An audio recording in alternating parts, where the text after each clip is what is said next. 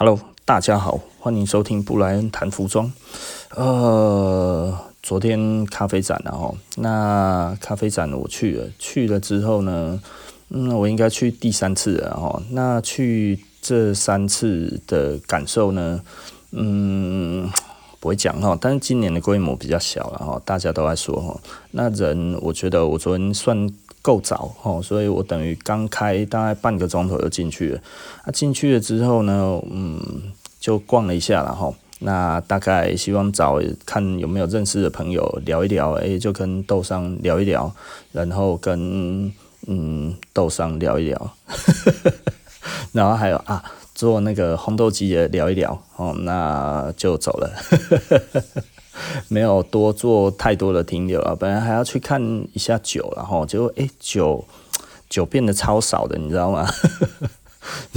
啊，我我其实我不太喝酒，我本来想说啊，不然你就随便买个酒回来好了，这样子，因为呃我偶尔还是会喝酒，然后那喝酒的话，其实。简单的来说，嗯，酒可以收藏，然后而且酒的收藏的价值还算高哈，因为人喜欢嘛，喜欢就买，买了呢就开心。对不对？我觉得这其实是很有趣的一件事情，然后那呃，我觉得换一个另外一个角度来看的，然后哈，我觉得嗯，时间是一个很有趣的一个东西，然后就是时间可以让很多的垃圾变黄金嘛，哈。但是呢，首先呢，东西要经得起时间的考验，好，那所以我们今天就进入我们的正题，正题是什么呢？就是如何挑选收藏品，呢？吼，哈，今天就是要讲这个哦，对啊，我我觉得很多人哈，对于收藏品而言的话哈，都会有一点点，嗯，没有那么强烈的概念哦。为什么没有很强烈的概念呢？就是我觉得这是一个很有趣的一个状况，就是大家会觉得，诶，现在很红的东西，有可能以后会更值钱哦，吼，对不对？哈，以前的话呢，像我有一些朋友，他是收一些 Hello Kitty 的那一种灰去那一种。Seven Eleven 的那个徽章有没有哈？那个可以粘在那个 冰箱上面，他就觉得这个以后哈一定会很有价值哦，因为现在大家都抢成那个样子，然后因为大家都知道我有收藏，然后然后他大概就会问我说，是不是以后像这样子的东西就会有收藏价值呢？不会，为什么这么斩钉截铁？就是不会，为什么？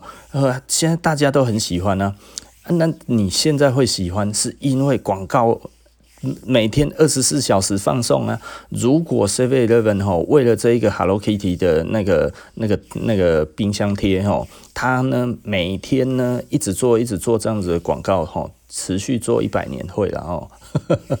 可是，如果这一个活动结束之后就没有做了，大家就会遗忘了。遗忘了之后呢？你看，我现在把它讲出来，还有谁记得那个 Seven Eleven 那个时候吼几点送那个 Hello Kitty 的那个冰箱的磁铁吼磁铁贴？这个东西其实是造成那个那个 Seven Eleven 吼，它又变成另外一个一方之霸吼，已经霸上加霸。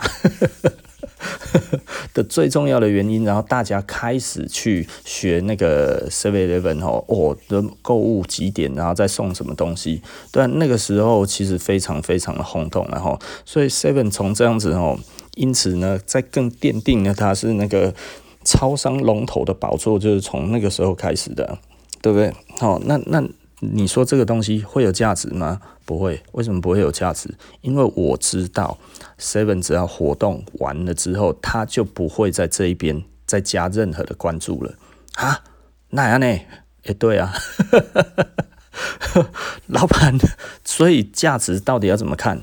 呃，我我觉得哈，我从服装的收藏里面哈，我我来归纳几几件事情。我觉得这个其实是多数的人哈，尤其甚至哈，在谈市场的人，他都有的时候我我会觉得哈，有一些人真的很奇怪哈。我我觉得我我我感受起来，他不知道什么东西可收藏，什么东西不能收藏，你知道吗？哈啊，如果可收藏的哈，那当然其实第一个最重要的呃关键因素是什么呢？就是它的保存期限如何，对不对？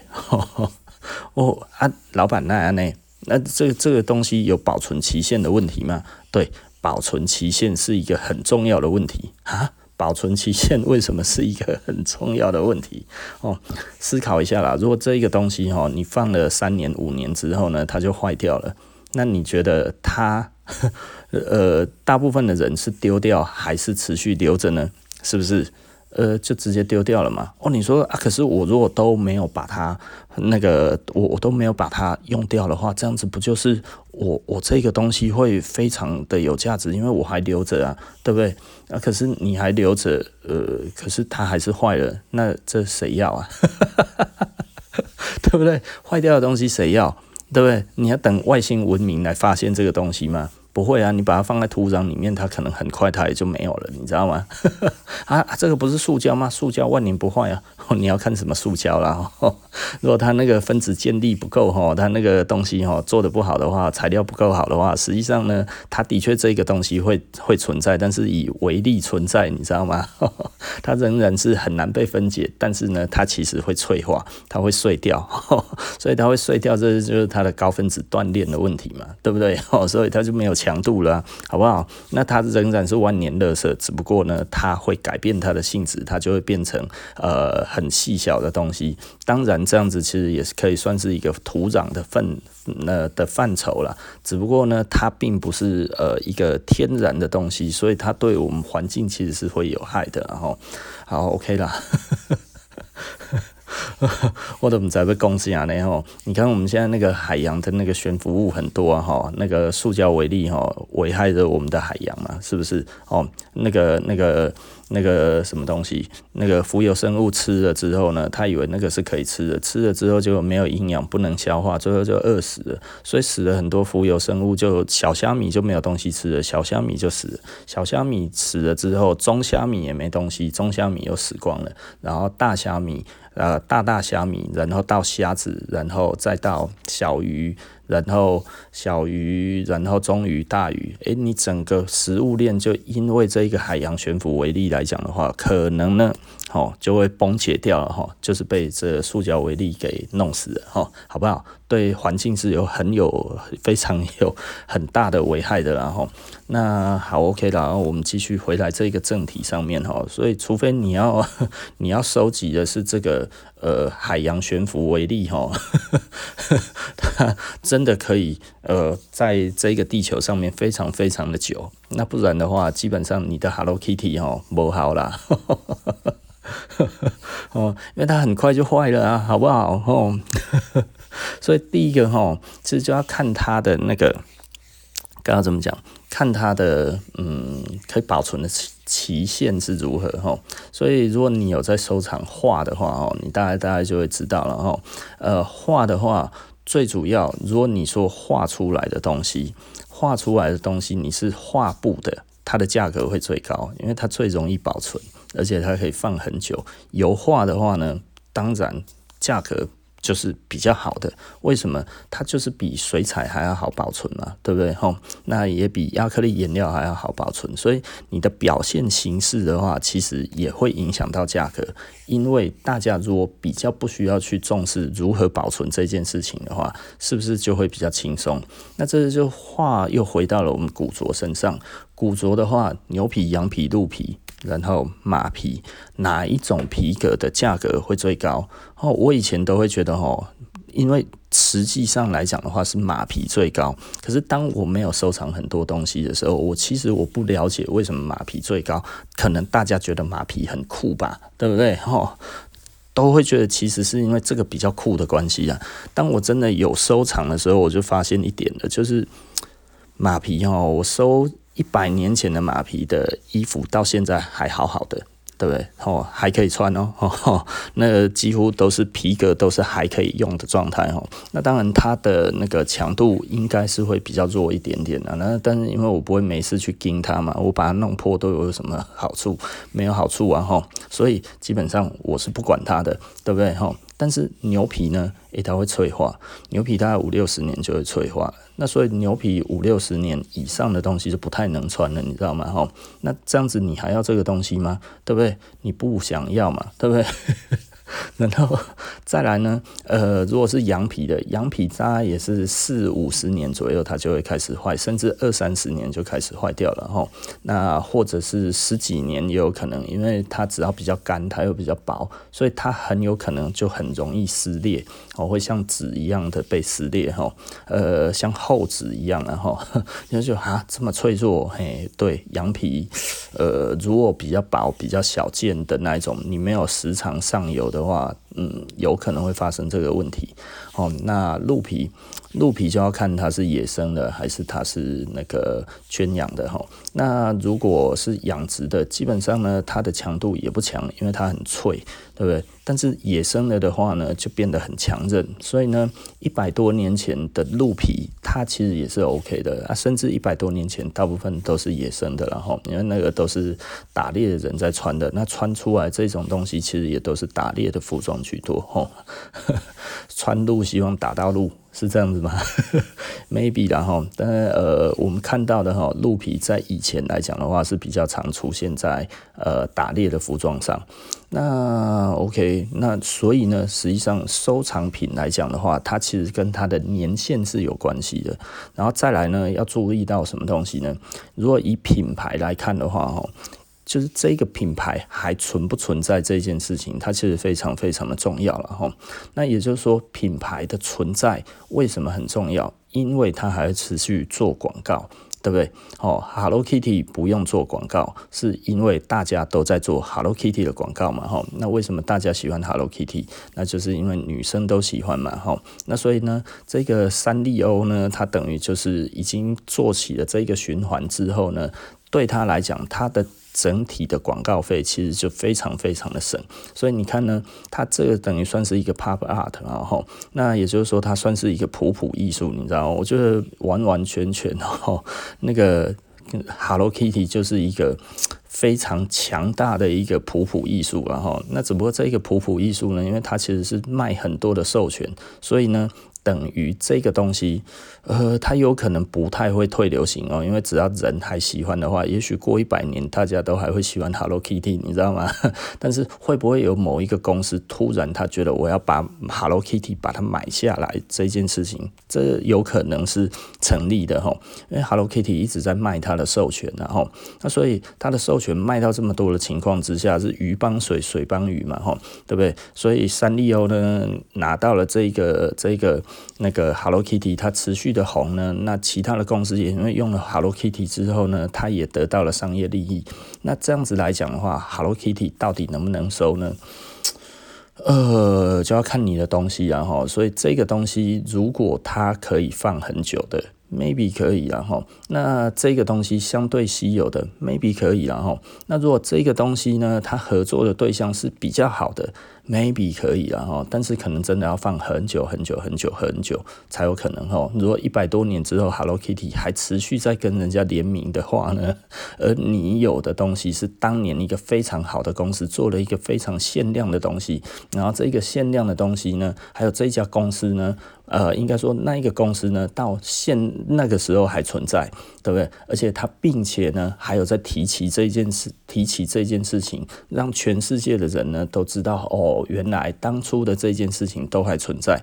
那这个东西就比较有机会成功，变成一个可收藏的东西啊，这么麻烦？对，所以呢，东西这么多的情况之下，呵 呵你要压 Hello Kitty 哦，太难了啦。呃，那如果你很喜欢哦，满屋子都要有，OK，我觉得这是 OK 的，这是纯粹收藏，把它放起来这件事情的话，这样子是不错的。然后，那你要说呢？哦，超前部署哈，我为了希望得到 Hello Kitty 以后很红哈，我要赚第一波，卖光了啦。那你可能不知道买多大的仓库才能放这个东西，然后而且呢，最终呢，你所投资在上面呢，只有一个红起来的时候，然后它卖的钱呢，还不如你这这一阵子所花的所有的设备上的投资，你知道吗？没合啦，所以呢，我觉得呃，Hello Kitty 比较难，Hello Kitty 真的比较难。那再来什么东西比较容易呢？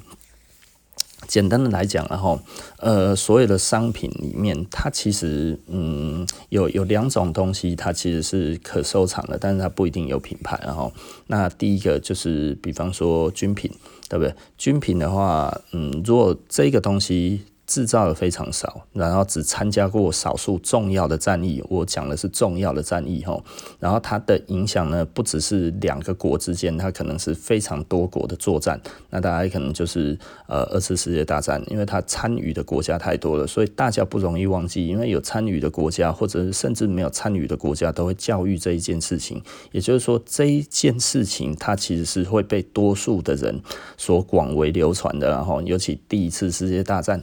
第二次世界大战这种东西讲起来的话，听起来就跟大家完全都有关系嘛，吼。那所以完全都有关系的情况之下，全世界的教育机构呢都会不断的教育这些东西。那所以呢，就会有这种的嗯人继续的出现，持续的对这个东西产生关注，然后那。人会持续的关注这件事情，就是它的人数是会增加的哈。那如果人口增加的意思呢，就代表呢，呃，如果世界的人口增加的意思，就是死掉的呢比那个生出来的少嘛，哈，对不对？所以基本上呢，知道的人就会越来越多。是不是？当然，如果生出来的比死掉的还要还要还要少的时候呢，那大家就是人口就会下降嘛。那人口下降，即便经过教育的关系，他可能知道的人也会慢慢的递减，然后 大家可可理解这件事情。然后我们在讲的这个。但是基本上我们不探讨到那边，而且这样子探讨起来也没有意义，而是端看多少人会对这个东西会产生兴趣这一件事情，对不对？如果很多人对这个东西都产生兴趣的话，那这一个东西它的在当时的。的文物的话，就会特别特别的有价值嘛，吼。那就比方说德国纳粹的东西，其实老实说都很贵。为什么呢？因为他当初在德国战败之后都销毁了。为什么？因为政治不正确嘛。你留着纳粹的东西在身上，代表什么？哦，你这个东西吼，就是你还深爱着。希特勒，你假打哪里？对不对？你要是被举报的话，你可能要被抓去关呢，是不是？吼，包含那个日本也是一样啊。你要是把日本军旗放在家里面珍藏的话，就像你差嘛，吼，给你保着的那样，你可能就要被抓去关了，吼，因为你不是以一个战利品的形式让它存在，你是一个纪念品的形式让它存在的话，这是一个失败的政权。那你还保留它的东西，以人的这种社会行为来讲的话呢，你这个东西呢，就是有意要。叛乱啊，有意要叛乱的话呢，我今麦的心好的处理起来，然后我管你说什么哈，我看起来你就是对不对哈？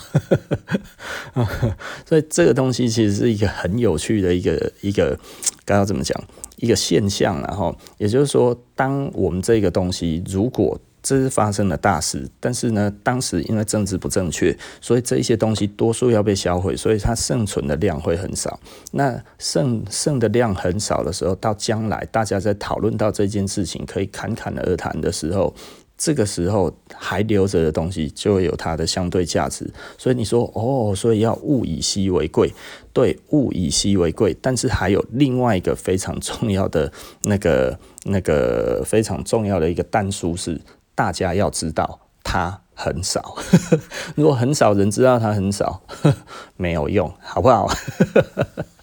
大家都知道法拉利，对不对？吼，大家都知道法拉利，喜欢车子都喜欢法拉利，大家都知道法拉利，所以法拉利的老车就是最有价值的，但它不一定是最少的哦。但是以比例来看的话呢，知道的人最少。对不对？哦，知道了人，知道了人就是分母嘛，吼。然后数量呢，它是分子。然后这一个东西起来呢，它的比值，它相对比较少的，它就有机会再往上走。那这个还有另外一个很有趣的一个重点，吼，就是当这一个公司呢，它在那当下是不是比较贵的？呃，一个形式存在，我觉得这个很好笑，然后大家可以听听看，然后如果它是一个价格上面领先于其他品牌的呃的牌子，然后呢，它又是最知名的，它这个时候它的老东西呢就会有最大的价值。可是相对的，如果不是，那就不是哦。哦，呃，这是什么意思呢？如果假设呃，现在我们讲福斯好了，然后福斯最贵的车子可能 maybe 是 T one 吧，哈，那 T one 的话一台可能几百万台币，对不对？有上千万的吗？绝对没有了哈，那就几百万台币。那它的数量呢，还有知道的人都很多，但是呢，它就是国民车。是不是？它就不是高级车，那它不是高级车，所以它最好的、最好的收藏的车子，也大概差不多就是在那一个价格而已，对不对？吼，你说哦，T1 的旅行车可能真的很贵啊，是不是？哦，就古爷呢，有可能。如果你现在的状况非常非常的好哦，然后这个所有的东西，车上的东西，通通都是 original 的，可能可以卖。几百万，甚至有人够疯的话，也许愿意出的上千万也有可能。但是呢，为什么不会有呃上亿，对不对？知道的人为什么这么多，但是却没有用，对不对？为什么？第一个哦，可能数量有一个关系。可是你会觉得，诶，数量很高，很多的东西，可是很多都还比它。比它的数量还要多很多，但是却比它贵很多这件事情，那为什么为什么会差别在这一边？其实就是它的定价的问题哦。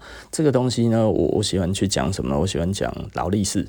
劳力士，我觉得它是一个非常聪明的品牌，它一直在利用这些呃市场上面的老品的价格呢，去推升它自己本身新产品的价格。那它，我觉得它推得非常非常的漂亮了哈。它应该都有一种定价的策略，就是。我如果要卖到这个价格，我应该要做什么样子？呵 呵哦，这个我我记得前几年呢，他那个时候哈，一般的 Paul Newman 哈，不是 Paul Newman，一般的那个那个老的 Daytona 哈，可能六二三九啊，六二四零，大概这一些老的 Daytona 哈，那大概他卖到差不多一只。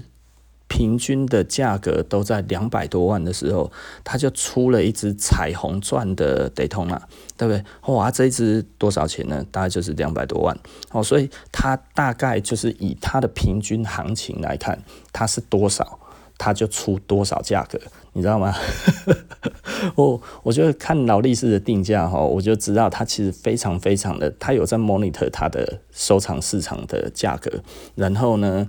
呃，劳力士也有 RSC，所以它有一个它自己公司的认证，对不对？也就是说呢，我觉得劳力士实在是太聪明了，就是它根本一手就控制了整个的收藏市场。收藏市场来讲的话，最怕的是买到假货，买到的东西不真，里面的东西不。不保真，讲出来的话没人信，对不对哈？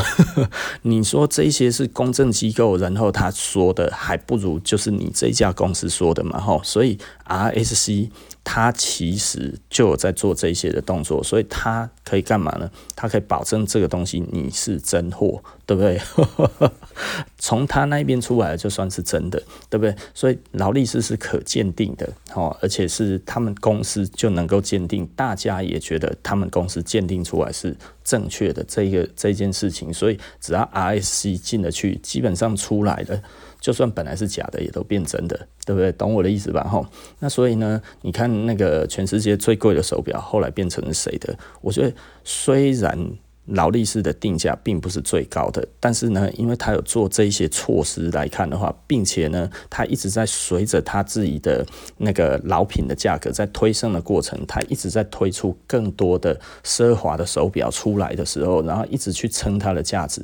所以你说呢？劳力士，嗯，他两三百万的手表也有，但是你有时候去想一想，他两三百万的手表，呃。好像没有什么超超级厉害的配备呢，哈，最多就 GMT 认证而已，哦，不像很多的哦，我还要一个陀飞轮啊，我还有什么什么这样子，哦，弄起来还要双陀飞轮啊，哦，一粒每个七倍八万，劳力士不用。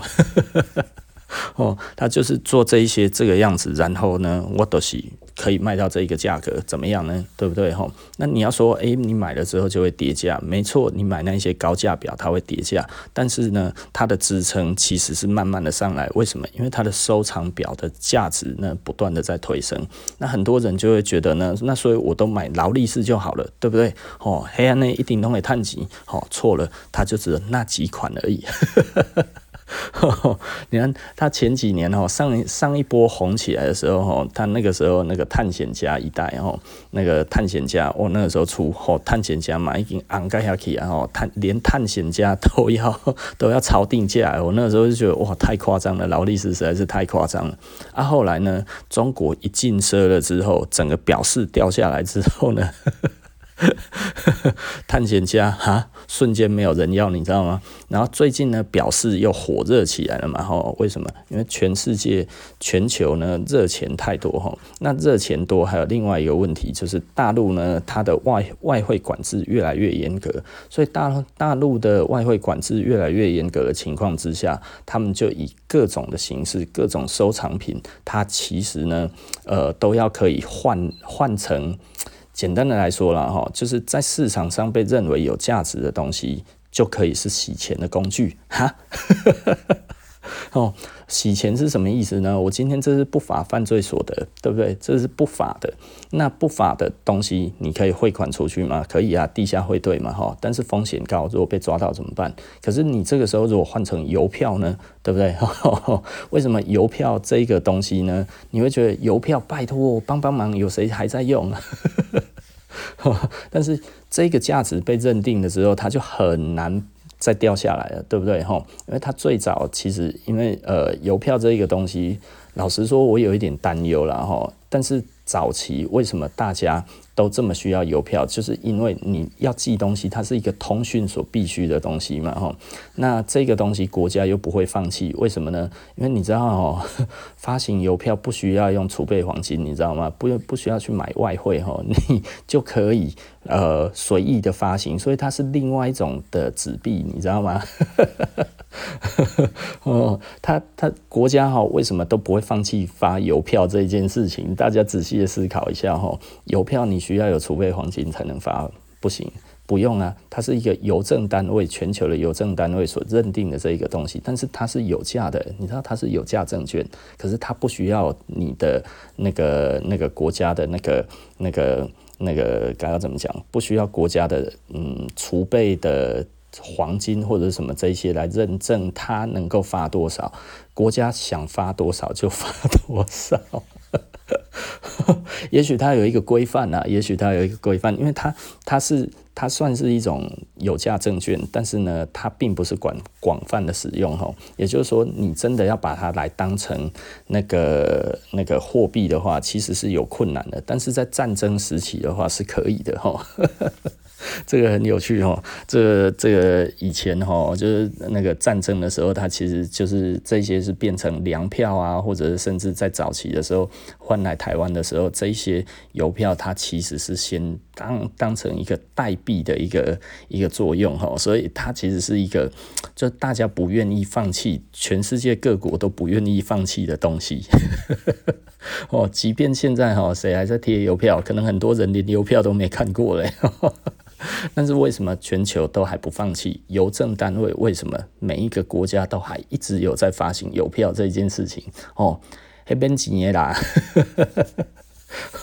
但是你要用钱买，多爽啊！吼，用用用纸可以换你的钱，对不对？好，所以这个东西会不会哪一天突然被消灭掉？Maybe 啊，我觉得有机会啦，吼，因为它真的可能会被淘汰掉。那但是呢，目前来讲的话，对于国家来讲，它其实是一个可运用的一个，嗯嗯，该要怎么说？就是呃，食之无味，弃之可惜的东西，哦，给你给你一个不需要担保就能够发行的有价证券。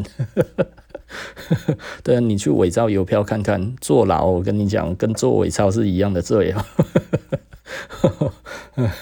这个这个东西是很严重的，然后那那只不过它的流通性就没有以前那么好嘛。哦，简单的讲就是这样子的。所以所以你仔细的去思考一下这一点，然后我觉得这个是一个很有趣的东西。然后那呃，它。毕竟它其实是可以换取劳劳务的，然后就是它在邮邮寄的过程当中，这个其实是成立的哈。对，如果印假邮票啊，然后去邮局寄，不知道会怎样哈。至少这样子运费就免了，你知道吗？我在那边运费，为什么？因为我这个寄出去都是假的邮票，我到我自己印的。哦，这这，如果你是很大的货运公司，maybe，嗯，会不会有人这样子干？说不定哦，吼。但是呢，因为你没有购票证明，但是你有这么多的票券出去的话，基本上还是很容易查到的啦。所以国家其实还是可以查得到啦。哦。简单的来说，虽然它没有什么防伪，然后邮票有防伪吗？而且你看它的币值，有的时候其实也不低耶，十几二十块哈，所以它其实是有仿造的价值，你知道吗？哈，只不过它的真的是用途太低了，而且很容易被发现呢。因 为你一次要贴多少？哦，一次贴五万。哦，我这我这卡贵啊！吼，叫邮局帮我处理哈啊，我把它贴满邮票这样子哈。这样子一定会被发现的啦！啊，如果被一扣两扣的 Q 哦，来你这个平信来，我背后你吼，你的邮票只要五毛钱。公司的话，嗯，maybe 啦哦，啊，当然这个这个其实我们为什么突然讨论到这个嘞？诶、我不知道教人家犯罪哈，而且这个实在是无利可图啦。但是我们在讲为什么邮票它其实有价值，其实就是因为。国家是认证的哈，这个东西呢有国家当撑腰，所以很重要一点呢，就是这个东西到底背后是谁在支持的？有时候想一想哈，为什么你又特别喜欢买劳力士这件事情？劳力士真的比较安全的哈，也就是说呢，真假的话，人家就讲了，不用讲那么多哈，你要卖我手表。先进去，我跟你把手表送进去那个那个 RSC 里面哈，OK 送得进去，然后这只表就是真的，我们再来汇款，这样子就可以了，对不对？如果送都送不进去，你说要多少钱你要卖给我，再便宜我都不要，是不是？为什么？因为 RSC 不收，就代表你这只表是假的啊。哦，这劳力士它就是有一个认证的单位嘛，所以这样子来看的话，它当然比较具有保值性。为什么？因为真假可辨嘛，哈，就包含就像我那个 那个，如果大家都在讲说，哦，这个东西假的很多，那假的东西很多的时候，而又没有一个认证单位，其实它会影响它的收藏的价值。哦，这个东西，呃，从商业上面来看，很多的商业也是这样子，哈，比方说。那个北管娘一郎，北管娘一郎跟那个藤原浩哈，他们在合作飞龙的时候，他们有讨论过这个东西要怎么做。那这个是我知道的内幕，所以我顺便跟大家讲一下哈。那呃，那个时候北管娘一郎他觉得呢，应该要把这个标做在 T 恤之上。就是如果我们一般的 T 恤盖下来会看不到的地方，你会发现哦，那个那个 f e n o n 这一条裤子哦，它其实那个标就是那个 F O N O M 哈，那个那个标呢，它其实并不是一个在的位置有一点点尴尬，可是那个尴尬的位置为什么？在决定那一个位置呢，其实就是要让他看得到，或者是看不到这件事情。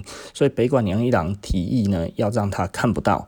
那藤原浩希望他看得到。那为什么呢？因为这样子红比较快啊，这样子红比较快。对，因为大家一看就知道，哦，你这一条不是普通的 Levi's，你这一条呢，就是那个。那个 Phenom 没讲了吼，所以所以大家可以仔细的思考一下，为什么 Levi's 的它的小红标要在那个地方？它其实就是衣服放下来还要看得到红标。对不对？那个是有差，那个位置都不是不是我们所想的那个样子。也就是说，你穿外套的话，或者怎样，它其实还是要可以看得到它的小红旗，是不是？哈，这样子我一看呢，远远的一看就知道，哦，这一条就是 Levi's，跟别人的不一样，对不对？利没有这样子干啊，谁都没有这样子干。哦，你要仔细的思考一下，有的时候牌子会做大，哈，就是因为这样子的小细节。那所以呢，这样子一看，哎，辨识度很高，我就知道这个其实就是 Levi's 嘛，哈。但是那个时候为什怎么决定它它的那个 final 呢？这个牌子不要做到可以看得到的地方，因为北管杨一郎希望这个东西呢不要流行的太快，但是呢希望它流行的比较久。啊，为什么这么说呢？商业哦跟我们想的永远都不一样，然后。哎、我这个这个其实是非常高级的商品的制作技巧，那 可能很多人做品牌做很久都没有想过这些问题然后，但是如果你比较比较有在思考这些东西的话，你大概就是知道这个的差异。好，然后呢？比较看不到，可是还是有，所以你在做一些动作的时候会不经意的呃露出来，比方说拿皮夹，诶，就看到哦，原来你这一件是那个 Phenom，不是一般的那个 Levi's 哦。那呃这样子的好处就是，如果今天出现假货的时候，出现假货，大家一看哦，这个是 Levi's，他不会觉得这是 Phenom，诶，不小心的时候。一拿起来再放下去，这么短的时间，它无法分辨真假。那无法分辨真假的时候，大家就会觉得这一个东西呢都是真的。那真的这么多在市面上，就会引发一些人就会觉得，那我也要赶快去买一件。而他买的是真或者是假都没有关系，因为呢无从分辨，你知道吗？哦，只要他不小心做的这一个动作的时候，就可以看得出来。然后这个时候一看啊，这个东西是真的，或者这个东西是假的，时间太短，看不出真假，对不对？那这样子有什么差别？哦，差别就是差别在，当你一露出来的时候，大家就觉得这是 Phenom，这就是 Phenom，心里面就会突然出现一个哦，这个人好帅哦的那一种 的那一种的感觉，你知道吗？然后不小心就放下去了。有钱的就去买真的，那他们销量是不是增加了？然后呢，呃，没钱的去买假的。可是因为这么短的时间之内，到底能够分辨的人也没多少，所以大家都还觉得哇，大家都在穿这个东西，即便你穿假的。你知道吗？即便你穿假的，大家都多数会以为这个是真的。那这样子会有什么样子的好处？就是大家会觉得这是一个非常 popular，而每一件一看到都这么贵，然后大家就会乐意更乐意去买这个东西，跟大家同化，无论是真的还是假的。那你会说，哎呀，这样子看得出来不是比较好吗？如果呢，这个东西这个标放在那一边的话，真假就看那个标嘛，对不对？然后然后你可以无间断的去看这个东西的时候，看一看，诶，多看了十秒钟，多看了五秒钟，发现啊，这一件是假的，这一件是假的。突然让大家发现，其实街上很多都是假的的时候呢，那你穿这个东西出去，你有尊荣感吗？没有。为什么会没有尊荣感？就是你如果穿起来，大家觉得你穿的不像样，但是你今天穿的明明是真的，可是就会有人说，诶，你看 Phenom 诶，然后旁边的人说假的啦。这个就会很快速的传开。那请请问你还愿意再买吗？如果你是这一个人，你还愿意再买吗？哦，你当然就不愿意了。然后，所以你要想真正精明的商业，其实是连这个都算到了。可是藤原浩为什么要这样子做？那藤原浩他其实他的意思就很简单，我要他快一点红。而藤原浩认为所有的牌子都会死，那所以呢，死的时间就是三四年到四五年之间。那所以呢，对他而言，一个牌子。做这么久就够了，一次的流行起来就差不多三四年到四五年之间，然后他就觉得，诶，这样子就够了。所以呢，北管那个时候会觉得说，你怎么不做久一点？哦，我跟你合作，我希望的是这个牌子可以养我养很久，因为那个藤原浩跟那个那个北管洋一郎他们的生意的观念是完全不一样的。藤原浩他比较喜欢抛头露面，他会去喜欢去上杂志啊，干嘛这些呢，让大家感受到他。但是呢，呃，北馆不喜欢。北管他，因为他家其实就是，嗯，该要怎么说，很有钱。然后他们家其实是他，他以前哈帮日本首相开过车，这个在他的维基百科里面就可以看得到了。哈，那维基百科是谁写的？是他的助理帮他写的。那这个东西写的是不是真的？当然是真的。然后，因为他其实他帮日本首相开过车啊，日本首相开过车，他不就是是司机吗？有什么了不起？哦。呃，司机这一个工作不是人人都能当的，你知道吗？司机哈，通常是有关系的人，啊，什么关系？那 大有关系哈。他们那个时候其实刚刚怎么说？呃，他的爷爷跟那个日本首相非常好，那他们其实是政治世家哈。那政治世家，他其实是日本法政大学毕业的，日日本法政大学是非常好的大学哈。他大大概就等于台湾的政治大学这样子。你想想看，他等于就是政大毕业的。那你想想看，日本有大概呃两亿的人口吧，啊一亿二还是多少了哈？啊，台湾才几千万而已哈。啊，要挤进去同一间学校来讲的话，到底？哪里比较容易，哪里比较难，好不好？他是日本法政大学毕业的，那呃本来要投身政治，然后那但是他就没有兴趣，但是他阿公就给他安排，给他让他去帮日本首相开车，然后传递讯息。哦，因为那个都要自己人啊，那那个你一定都要自己人。他们那个时候大家很很怕那个车子哈，即便是首相的配车哈，全部大家都还是很怕有监听，所以呢，基本上在里面他们都要讲黑话。所以他就知道了吼，这些东西很多事情要做的比较神秘一点了，不能说神秘啊，也就是说你太公开对自己并没有好处，所以他不喜欢走红，他是一个不喜欢红的人，他希望大家都不知道他长得什么样子，然后不知道他经历过什么东西或者什么这些。你会说不知道经历过什么东西，但是为什么还要去写 wiki 哈？呃。不能太抛头露面了哈，也就是说，他可以走在路上，但是他不希望随时会被认出来哦。这跟我也有一点像了哈，就是我不希望被认出来这件事情。昨天呢，有那个客人呢，呃，好像是新的客人然后，然后他就希望呢，嗯。有有新的客人，他他就希望可以呃在咖啡展遇到我哈，然后他就写了那个私讯给我们，问说，诶、可不可以在咖啡展上遇到我？呃。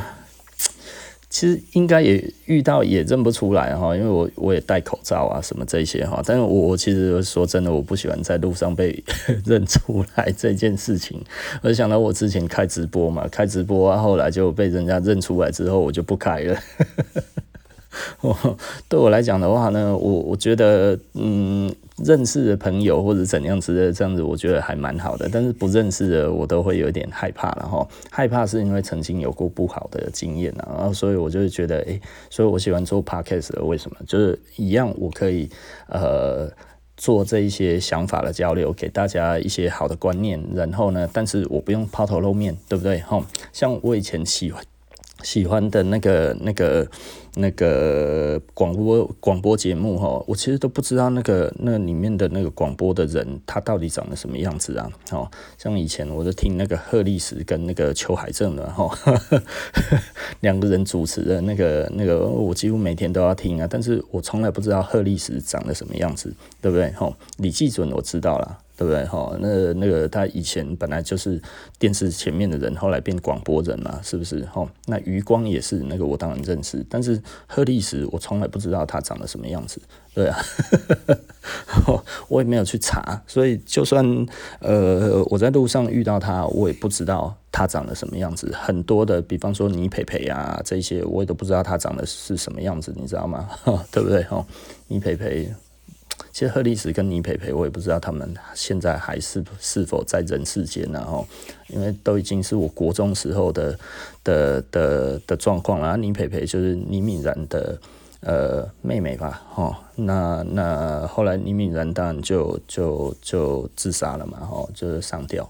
那我们知道的时候，其实都还蛮难过了。不过这大概也快二十年前的事情了，所以可能很多人都不知道我在讲谁，所以我就不要再继续露出我的 年纪了。所以我我喜欢这样子的感觉。那呃。北管他也希望营造这一种感觉，所以呢，他不要抛头露面，他就会希望这个牌子可以做得久一点。他说呢，如果我们不要把这个牌子露出来，可能可以做八年，可能可以做十年，甚至可以做一辈子。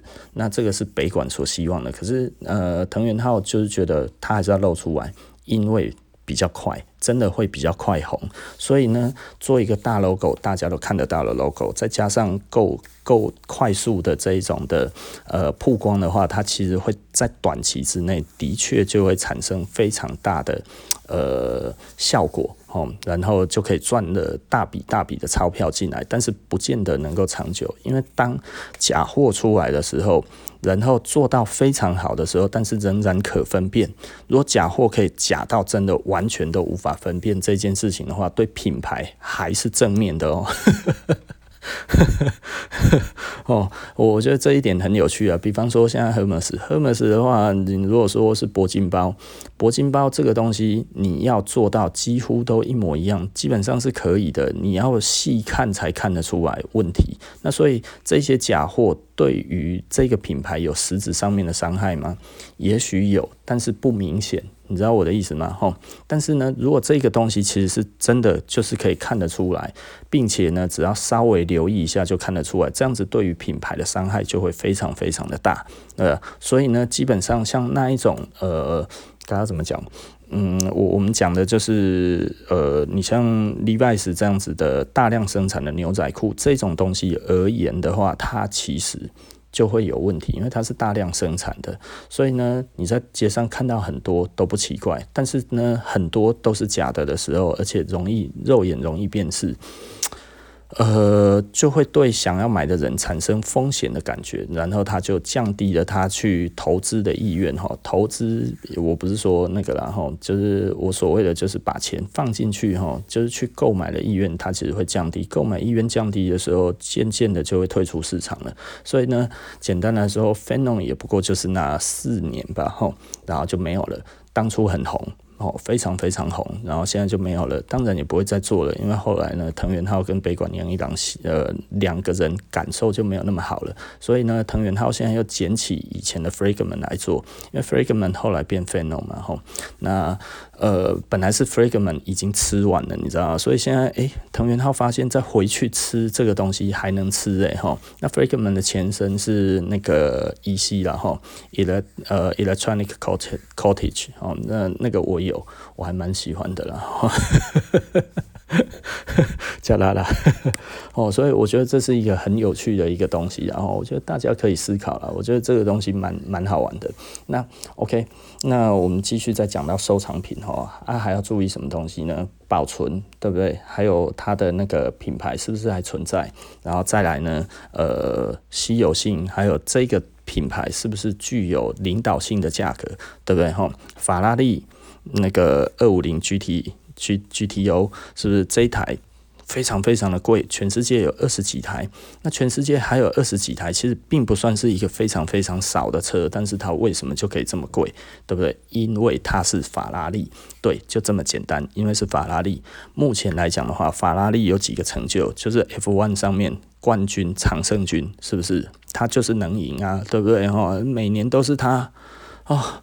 最好的车手他也抓，是不是什么东西他都要，对不对？所以这样子来讲，他是不是具有收藏的价值？对，因为大家对他都有敬仰的这一个感觉，对不对？吼，这个敬仰的这个站呢，哈，法拉利就是最厉害的，对不对？从车子来看，从比赛的成绩来看，各方面它都是最好的，所以呢，它的收藏价值就会最好，对不对？不然很多人就会觉得，诶，那个谁谁谁也很好哦，那个宾利什么什么以前也是很多的冠军啊。但是不好啊？为什么？对不对？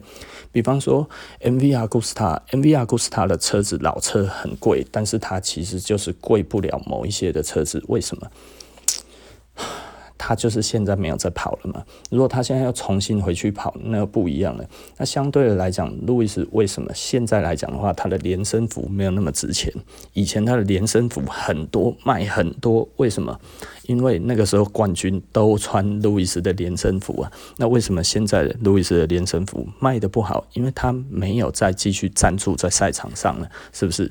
如果现在新的赛场上面穿的是路易斯的，那这样子路易斯会不会？重新再起来，甚至他的所有的连身服的价格都会变得很高，会而且很容易，对不对？吼，那他只需要用现在的做法，符合现在的东西，符合现在的那个防火的标准，然后再去做新的材料，新的这样子再去赞助呃新的车队或者赞助其他的冠军车队，诸如此类。当然，他要打败 Dennis 的赞助啦，对不对？吼，这个可能比较难。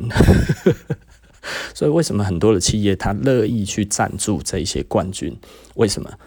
而且还要付钱给他。我东西给你用，我还要付钱给你，对不对？为什么？因为它其实可以增加的是非常强烈的品牌价值，而这些品牌价值能不能成为收藏的标的？可以，而且完全可以，对不对？比方说，我们说 Andy Warhol，Andy Warhol 这个东西在艺术的收藏价值很高。为什么？因为 Andy Warhol 当初替自己做了太多的材料，在他自己的人生上面。当你不讨论到。当你讨论到 Amer 呃那个 American Pop Art 的时候，你不讲 Andy Warhol，人家会觉得你根本就不懂。他已经是一个普普艺术的代名词的时候，他要好不起来都很难。而这些东西在他生前就见质了，对不对？还有另外一个就是毕卡索。毕卡索他的名气在他生前就已经建置好了，这些东西都造成他现在在于艺术的价值上面，他是一个风格的领头羊的时候，我们要讨论到这一个风格，你就没有办法不去讲这一个人。对不对？这是一个很有趣的一个现象，然后那这一些都是他生前就已经很好、很厉害的了。那我们可能你可以讲到说范谷啊什么这些哦，他死后才很有钱。很多人都会有一个谬误，就会觉得这些艺术家是因为死后才会有名，所以我收藏到的东西就是等他死掉，这是错误的想法，而且是完全错误的想法。像范谷这样子的人，这世界上何其多，你知道吗？那为什么？范谷他出名了，其实我觉得还有另外一个很重要的重点，跟范谷的哥哥有关系。他的他哥哥本身就是艺廊，你知道吗？他们本来就是在做艺术这一方面的工作，他是做买卖的，所以他的这些的作品，在于某一些艺廊上面，他就有很多。你懂我的意思吧？吼，数量很多，数量很多，他就可以慢慢的来炒作这一个东西。也就是说呢，他还是必须在一个有能力的人上面。这是有一点像是，你知道，艺术品哦，有的时候吼，我都觉得很好笑了。很好笑的一件事情是来自于它有一点像是呃经纪公司，哦，呃经纪公司跟艺人之间的关系。哦，也就是说呢，哦，这个是杰尼斯，对不对？哈，日本杰尼斯。捧红了很多人，这些东西，因为杰尼斯他有很大的势力，他可以让他的东西。不是让他的东西，让他的艺人的曝光度很高，然后就可以封杀其他的艺人。好，就比方说那个时候为了捧那个 木村拓哉哦，在如日中天的时候呢，杰尼斯呢其实大力的去打压其他的 其他的那个日本的新的明星，像反町隆史啊、主演内丰啊，哈，然后素水茂虎道啊这一些跟他同级，甚至都长得比他高、比他帅的这些帅哥，为什么都无法出头？对不对？我讲的这三个。都比他帅多了，对不对？当时大家都这么觉得，而且大家都觉得木村其实没有比这几个人帅。但是为什么木村他的曝光的机会就是比别人高？他接到好的剧本就是比别人多。这些素水茂虎道，然后那个反町隆史或者什么，只要一红哦，主演内丰诶就开始传出来说哦，主演内丰很大牌，然后反町隆史怎么样，然后素水茂虎道怎么样，负面新闻一直出来，但是。木村都没有负面新闻，为什么？而且你知道那个那个那个主演内丰哈，是那个时候被认为呢，其实真的就是打趴木村的的人，你知道吗？哈，但是为什么就是红不了？哦，就说他很大牌啊，什么这些，诶，很大牌这种东西，有的时候大家仔细的思考一下哈，是不是真的？哦，我觉得这个都有待商榷，你知道吗？为什么工作人员会说这些话？为什么有这些的爆料或者什么样之类？我觉得大家都可以想想一下，思考一下。然后，呃，很多东西你只要控制、认识。某一些人，他其实的确就有这一种解决，呃呃，解释这一种的舆论的一个能力，啊，他需要经过时间的验证，然后，那当然这个东西是一个娱乐性质的东西，其实大家对于这个也倒是不会这么的关心，但是呢，你想想看。木村之所以可以从呃九零年代中期一直红到那个大概差不多二零零五年左右的这十年的时间，几乎在日本来讲的话，无人能出其右。其实老实说，经纪公司占非常非常大的一个因素，对不对？哦，我觉得这个其实很有趣的。比方说，嗯。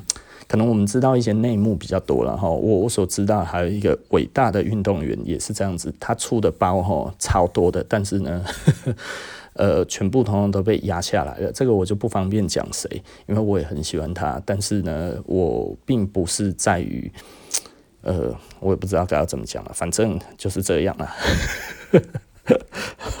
我觉得这是一个很有趣的一个，嗯嗯嗯嗯。不一样的东西，就是它背后到底是谁在经营，到底背后是谁在弄这个东西，其实它是占非常非常重要的一个因素啊啊！所以老板你讲了半天，所以所有的所收藏这些的东西，都跟到底是谁在运作这些东西有关哦。对啊，不然的话为什么会这么难猜？对不对？你以为这些所有的东西都是自然而然生成的吗？如果是自然而然生成的，那你不是应该可以看得到脉络吗？那为什么这个东西最后都跟这个无关？对不对？对不对？哎呀，呃，这光这这光是那个那个那个光速都可以测出来啊，是不是？如果照我这样子讲的话，我用力在那边思考，我应该就可以预测谁会红，谁不会红啊？对。如果真的是这样子，那的确是没错。但是呢，最终呢，它有一个问题点，就跟我们在讲的哈，就是现在的流行到底是谁来决定的？其实是一个人决定的。哈，但是要要流行呢，它有一些基本的要素要存在。那基本的要素是什么？对吧？它就是我们所刚才讲的，你所有的收藏的东西里面，必须要有这些东西。第一个就是。它要 durable 一点哈，它其实要经得起时间考验哈，它要够强韧，这个东西本身就要这样子的，对不对？哦，那第二个就是它还要够多人知道，对不对？那最好这个成绩是非常好的，像法拉利啊这一些东西，然后再来呢，它的真实性它其实是可被验证的，就像劳力士 RSC。对不对？他有一个验证的机构哦，或者是他可以上拍卖场，他可以放上拍卖场的话，基本上拍卖场也不见得百分之百都是真的了哈。那我我觉得最近整个拍卖场哈有一点点失控了，然后就自从那个苏富比他卖掉了之后，就诶没多久之后就开始拍球鞋，你知道吗？拍卖球鞋，我就觉得，诶、可是他拍卖的球鞋很多，他其实那个东西是会自己风化掉的哈，就是他自己会气化掉了这一些的那个所谓的环保材质，然后那 我觉得。那个东西就是显然就是没价值的东西啊，可是却拍得很高啊！那但拍了几次之后，就渐渐没得拍了。那这个东西是为什么？我觉得这有一点有趣了哈。其实他其实是相对的想要去拉抬这个球鞋的这一个声势嘛。那从那个之后呢，拍了之后，诶，整个 Nike 啊这些的那个声势又往上跑了哈。因为似乎大家觉得，诶，买很贵的东西，也许将来还是可以的哈。但是呢，我觉得提供给大家一个比较好的一个建议，然后如果是那一种呃发泡材质的，就不要买了。Jordan 的话呢，呃，Jordan 就只有一代跟十一代可以买而已，其他的呢它都会粉掉哈。所以我只收这两代，然后再再怎么样，除非我马上就要穿，我要穿去打球的，那我可能就这两个以外的都都不。都可以考虑，然后，但是呢，我如果要收藏收起来的，我一定只收一代跟十一代，哦，为什么呢？因为这。这两代不会坏，那尤其是一代，一代的话呢，它其实有侧缝缝起来，所以它的底呢跟它的鞋那个鞋面它是不会分离的啦。那十一代来讲的话，虽然它的材质都不会坏，因为中间那一层是类似保丽龙，然后然后它还有卡蹦，那再加上那个 TPR 橡胶，呃假橡胶了。那个 TPR 的话，如果那个那个要要离光源远一点吼，你不要一直去照射到那个太阳吼，不然它其实会坏。那个是它的材料特性，那而且会变硬哦，所以这个东西不要你觉得硬了之后你还要穿啊，就不要了。然后那基本上就好好的把它放着哦，然后让它不要见光会比较好哦，这对它的保存会会比较好。那如果橡胶来讲的话，可以去你觉得它有一点硬，你就可以去那个汽车百货哦去买那个橡胶软化剂哦，给它喷一喷，那个会有用的哈。我会不会讲太多了？这个都是秘密耶，哦，秘密大公开，这个其实都是不能说的啦。哈，这是很多顶级的收藏家才会知道要怎么弄的，你知道吗？哦，加拉拉哈，因为不同的材料哈有不一样的东西啊，千万吼不要把鞋子哈放到 PP 做的盒子里面哈裂隙啊，然后你会死得很难看。千万不要把你的球鞋、橡胶类的东西放到塑胶盒里面吼，你绝对会哭到死为止哦。放个几年你就知道了，呵呵橡胶很怕哦，橡胶很怕哦。就像赛洛洛的话呢，赛洛洛你要放在稍微有含水的地方，如果你放在非常干燥的地方，或者你跟某一些东西放在一起哦，它会整个会出水，快速出水到你真的想哭都欲哭无泪啊！哦，很多的材料它其实是有它的限制的哦，这些都是我的血泪。跟大家分享的哈，哇，这无偿的呢，这个真的你要收到很多东西，你才会开始发现呢。所以你看我对大家多好哈，要多听那个布莱恩谈服装了，是不是？哦，这里就有价值了哦啊，所以价值其实是来自于这里的，然后所以仔细的思考一下啦，如果你有保存。东西的能力，你才有办法收藏东西哦，好不好？如果你还没有收藏的能力哈，也就是说你没有保存的能力，基本上你是没有收藏能力的。你没有保存的那个知识的话，你也没有能力去收藏这些东西，真的哦，不然你真的会哭死啊！哈，你总不希望这个东西哇，你穿的吃那个，你买到哦羊毛外套、羊毛领什么这些，你觉得好厉害的外套这样子啊，然后随便在家里就挂着了，然后过了半年之后打开哇。全部不见了，为什么？被吃光了，好不好？虫吼在吃是非常非常快速的哦，好不好吼？所以不要觉得哦，在店里面看起来漂漂亮亮的，拿到我家一定也还是漂漂亮亮的。没有啊，古着哦就很像是卤肉饭，你知道吗？吼，为什么像卤肉饭对虫来讲很好入口的啦？放了那么久吼，香喷喷就好起来，它那个吃起来真的是之快速啊！呃，你一件羊毛的衣服哈，它要吃完可能差不多三个月就可以吃到只剩一坨一一堆沙子般的大便了，很快啦哈，很快，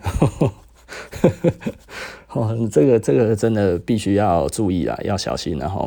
所以呃，很多东西呢，其实不是我们想的那个样子啊，没有能力收藏就不要收藏，真的，不然的话哈，在你的身上呢，它价值。整个滑落的时候，你会真的欲哭无泪啊！呃，这个控温控湿哦，它都有一定的该要怎么讲的步骤跟想法哦，不是说你想买就可以了，你知道吗？这个东西要很注意的哈。好，OK 啦哈。那今天布莱恩谈服装，我们今天就聊到这里了哈。那希望大家有收藏的呢，就好好收藏啊；没有收藏呢，呃，我觉得呃。考虑了哈，多多考虑啊，因为收藏是一件漫长的路哈。那漫长的这一条路来讲的话，如果你要收藏又相对要有价值的话，就要慎选，然后那不然的话，就是喜欢用用到坏，诶，这样子就是最好的。那也不要去思考说哦，我现在买很呃 Nike 啊什么这些东西，是不是以后会很增值啊什么那些？如果你现在买了哈，你你是这样的想法，你现在买了之后，然后它要涨上去，那就赶快把它卖了，因为为什么呢？如果这一阵子过了之后，Nike 没有再加这么多的呃呃呃，应该要怎么说？金钱在它的宣传上面来说的话呢，其实大概就会小红哦，好不好？你看最近哈，它那些 Jordan 啊、Dunk 啊什么那些很红啊，你看前两年其实是卖不完的哦。为什么现在突然放这么大？对啊，因为它的宣传比较多哦，宣传分口耳。之间的这种的呃呃口语传播哈，还有实体的这些的广告，目前来讲，Nike 在于口语传播上面做的是非常非常成功的。所以呢，如果 Nike 它突然口语传播，它要去做其他的款式的时候，有可能这一些就会渐渐的没有人讨论，没有人讨论的话，价值就会下降。对，没错，就是这样子。因为这是庶民的东西哦，它并不是高级的收藏品。高级的收藏品它有它一定的价值，为什么？因为这些东西是有钱人在把持的，有钱人在把玩的，有钱人都非常的清楚如何让他的东西不会贬值这件事情，对不对？哦，很多人其实不知道如何让自己的东西不会贬值，然后，嗯，这个我们下次再谈。然后，那这个它是有方法的。好不好？好，好，OK。那所以呃，我们布莱恩谈服装，我们就谈到这里。那我们下期呃，明天不见不散哦，拜拜。